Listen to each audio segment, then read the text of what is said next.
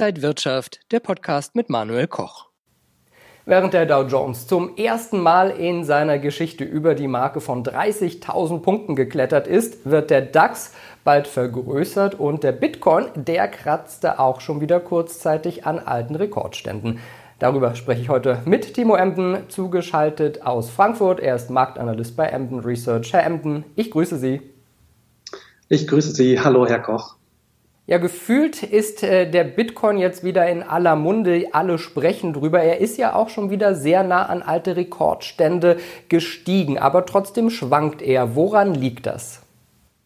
Ja, selbstverständlich. Der Bitcoin ist und bleibt eine hochvolatile Anlageklasse. Ja, wir haben den Bitcoin-Kurs jetzt nah an das Rekordhoch anspringen sehen, knapp roundabout 20.000 Dollar.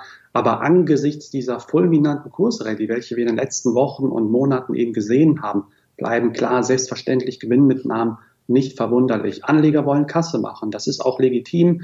Das war zu erwarten. Und ja, in der Nacht von Mittwoch auf Donnerstag haben wir jetzt mittlerweile dann eben auch schon wieder einen heftigen Kursrücksetzer gesehen. Der Kurs fällt bis um sechs, sieben Prozent. Und das ja ist schon doch eine Hausnummer angesichts eben dieser Rallye beziehungsweise dieser moderaten Kursaufstiege, welche wir in den vergangenen Tagen und Wochen doch gesehen haben. Bei den Kryptowährungen muss man ja sagen, ist Bitcoin ja schon die erfolgreichste Währung. Aber wie risikoreich ist ein Einstieg und wie viel Potenzial nach oben gibt es denn überhaupt noch? Ja, man muss sich aus Anlegersicht hier immer vor Augen halten, wir haben es mit einer wirklich hochvolatilen, riskanten, hochriskanten Anlageklasse zu, zu, tun. Und das wird wahrscheinlich auch noch ein paar Jahre so weitergehen. Ja, das muss man sich einfach verdeutlichen. Und letztendlich haben wir auch noch keine wirkliche Regulierung. Man ist zwar dabei, aber so wirklich hat man hier auch ja den Anleger noch nicht in Schutz genommen. Das ist auch ein sehr, sehr wichtiger Punkt. So, die Volatilität ist nicht zu vergleichen mit dem eben zum Beispiel, den wir in DAX sehen oder im Dow Jones oder in anderen Währungen. Aber man kann hier natürlich die ein oder andere Kletterpartie, die wir gesehen haben, auch noch in der Zukunft erwarten. Selbstverständlich sollte aber im Gegenzug auch mit großen oder größeren Abwärtsrisiken jederzeit rechnen. Im Hinblick bedeutet das auf die 20.000 Dollar Marke, dass wir die ja vermutlich eines Tages oder vielleicht auch in den nächsten Wochen irgendwann sehen werden, vielleicht dieses Jahr noch. Aber spätestens dann, spätestens an dieser psychologischen, mentalen Marke von 20.000 Dollar rechne ich doch wieder mit verstärkt, mit Gewinnmitnahmen, einfach aus psychologischer Sicht, dass wir ja doch dieses Allzeithoch, was wir im Jahr 2017, 2018 gesehen haben, dass das ein Ende des Tages doch noch eine Nummer zu groß ist. Auf Rekordstände kletterte auch der Dow Jones auf die über die 30.000 Punkte Marke.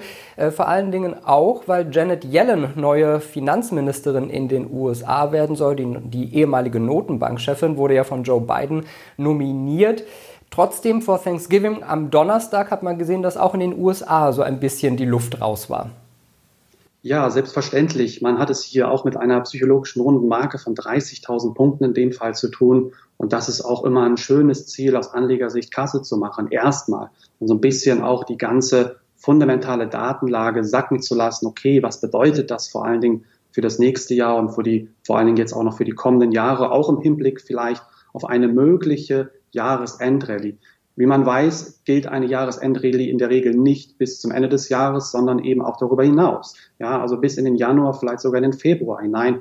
Das ist noch so ein bisschen die Hoffnung, aber man versucht sich jetzt hier erstmal ja zu sortieren, die Fakten zu checken und man hat hier natürlich die Hoffnung, zumindest in der letzten Woche oder in den letzten Tagen gehabt, dass Janet Yellen hier doch ja, die Konjunkturampeln doch wieder auf grün springen lässt und die Börsenampeln im Gegenzug dann natürlich auch. Und das ist irgendwo die Hoffnung, denn Janet Yellen steht hier für eine weitere lockere Geldpolitik, eine ultralockere Geldpolitik, die wir wahrscheinlich auch sehen werden. Man weiß, wer Janet, Janet Yellen ist. Man weiß, mit wem man es zu tun hat. Und das ist irgendwie auch das Schöne, denn Joe Biden vertraut auf diese Dame und das kommt an den Märkten offensichtlich sehr, sehr gut an. Beim DAX, der ja nächstes Jahr von 30 auf 40 Mitglieder erweitert werden soll, da geht es jetzt gerade eher wieder seitwärts. Nachdem wir ja Corona-Rücksetzer gesehen hatten, dann eine Impfstoff-Rallye hatten, ist jetzt auch da wieder mehr Vorsicht am Markt? Definitiv. Also der DAX beziehungsweise die europäischen Indizes, die stecken einfach im Klammergriff der Covid-19-Sorgen. Also die Corona-Pandemie grassiert in der alten Welt, in der Eurozone, natürlich auch in den Vereinigten Staaten, selbstverständlich. Aber solange die Corona-Pandemie vor allen Dingen in der Eurozone zu real, zu präsent ist, greifbar ist damit, hemmt sie doch irgendwie doch ganz schön die Kauflaune. Und ja, meiner Meinung nach haben viele Anleger vielleicht sogar schon die Bücher zugeklappt. Können sie natürlich auch wieder öffnen für dieses Jahr, selbstverständlich, aber man kriegt nicht so wirklich einen Fuß in die Tür rein. Denn die Corona-Sorgen sind natürlich insofern hemmend oder kaufhemmend, dass man jetzt neue Restriktionen natürlich beschlossen hat, dass man nicht wirklich weiß, okay, was machen Bund und Länder, was haben Bund und Länder wirklich vor mit der Wirtschaft, würgen sie die Wirtschaft vielleicht sogar erneut ab und diese Konjunkturaussichten ja, sind zwar in den letzten Tagen und Wochen besser geworden, aber sie sind noch nicht wirklich überzeugend. Und das ist am Ende des Tages doch hier ja immer wieder die zentrale Thematik. Die Corona-Pandemie hält hier die Anleger doch ja durchaus auf der Hut. Was bedeutet das jetzt alles für Anleger? Wie kann man sich da vielleicht vor Weihnachten noch ganz gut positionieren?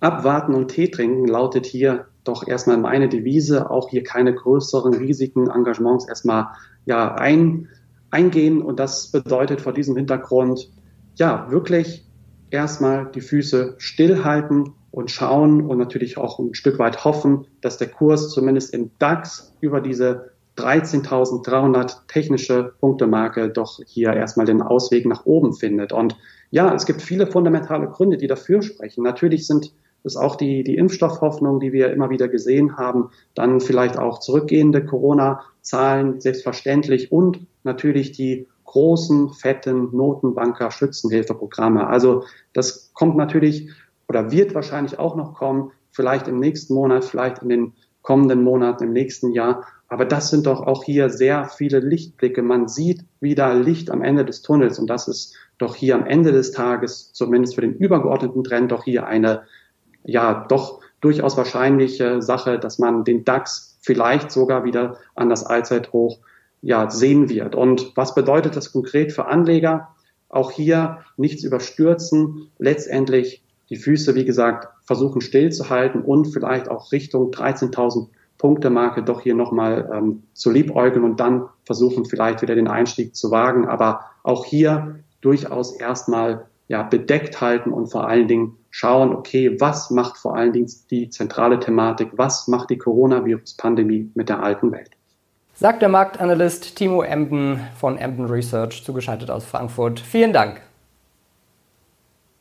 Dankeschön. Und Ihnen, liebe Zuschauer, vielen Dank fürs Interesse. Bis zum nächsten Mal bei Inside Wirtschaft.